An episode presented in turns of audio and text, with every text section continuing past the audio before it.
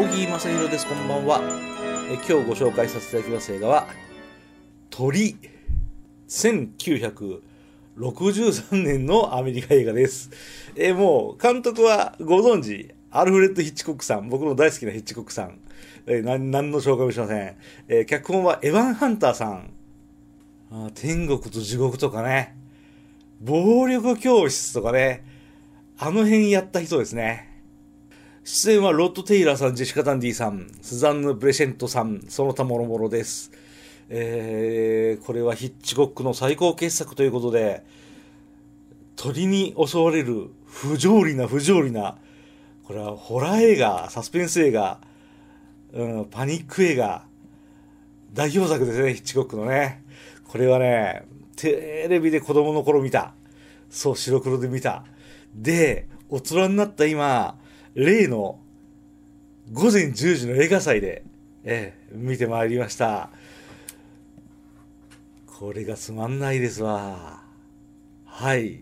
えー、僕の言い間違いじゃありません。あなたの聞き間違いじゃありません。僕はこのヒッチコックの鳥っていう映画はつまんないと思います。面白みがないと思います。なぜ面白みがないか。えー、っとね、感情移入ができないからですよ。あの、ごめんなさいね。これヒッチコックのファン、僕も含めてヒッチコック好きな人大好き。で、鳥は最高傑作だっていう人は世の中にたくさんいることは100も承知。でも僕は、登場人物たちにほとんど全く感情移入ができない作品なんです、これって。なんか、前半ってむっちゃ退屈なラブストーリーなんですよ。面白みなんて全くないですよ。で、後半は鳥が暴れてるだけの中身のない映画。うん、僕は本当にそう思います。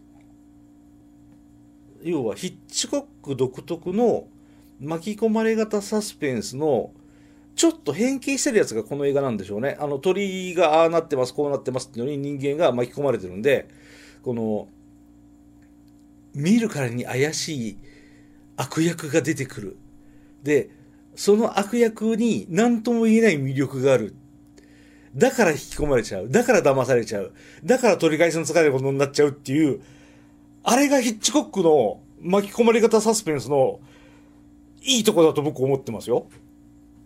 でも鳥だからそれがないんですよ。なんとなく鳥が暴れてる。なんとなく鳥が暴れてるから人間に迷惑が来る。人間は迷惑を被ってキャーキャー、なんか逃げ惑うとか怪我するとか、それだけ。だから僕はこの映画が好きじゃない。変わった味付けが、うん、あほら、今回は鳥ですよ。変わった味付けでしょ？とか、そういうのはわかる。でもそれが、彼の面白みを、彼の作品の面白みをかき消してしまってるような気がするから、僕はこの鳥っていう映画は好きじゃない。ラストも納得できない。ラストって言わないけどネタバレしないですから。釈然としない終わり方じゃないですかね。ね、釈然としない終わり方で変な胸騒ぎを狙うんですよね。僕はそれ面白いとは感じませんでした。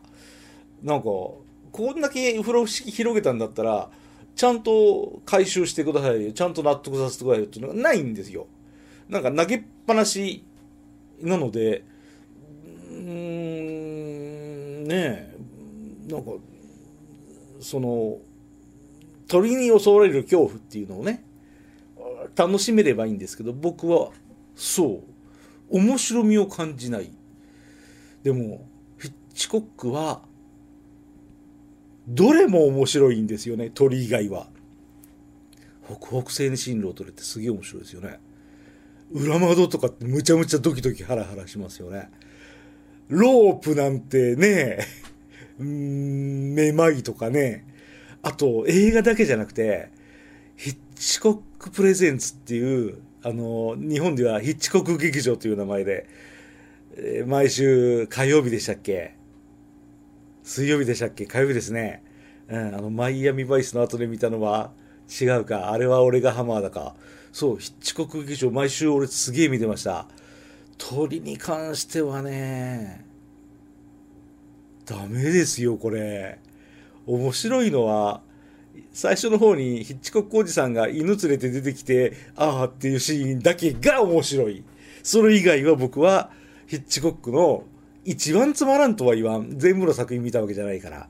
でも、あんなに面白い映画連発してるヒッチコックが、中身のない鳥に襲われるというだけでオチもない作品を作って、で、世間ではこの鳥が最高傑作であるみたいなふうに言われてるのが、僕は個人的にはどうかと思います。個人の感想ですけどね。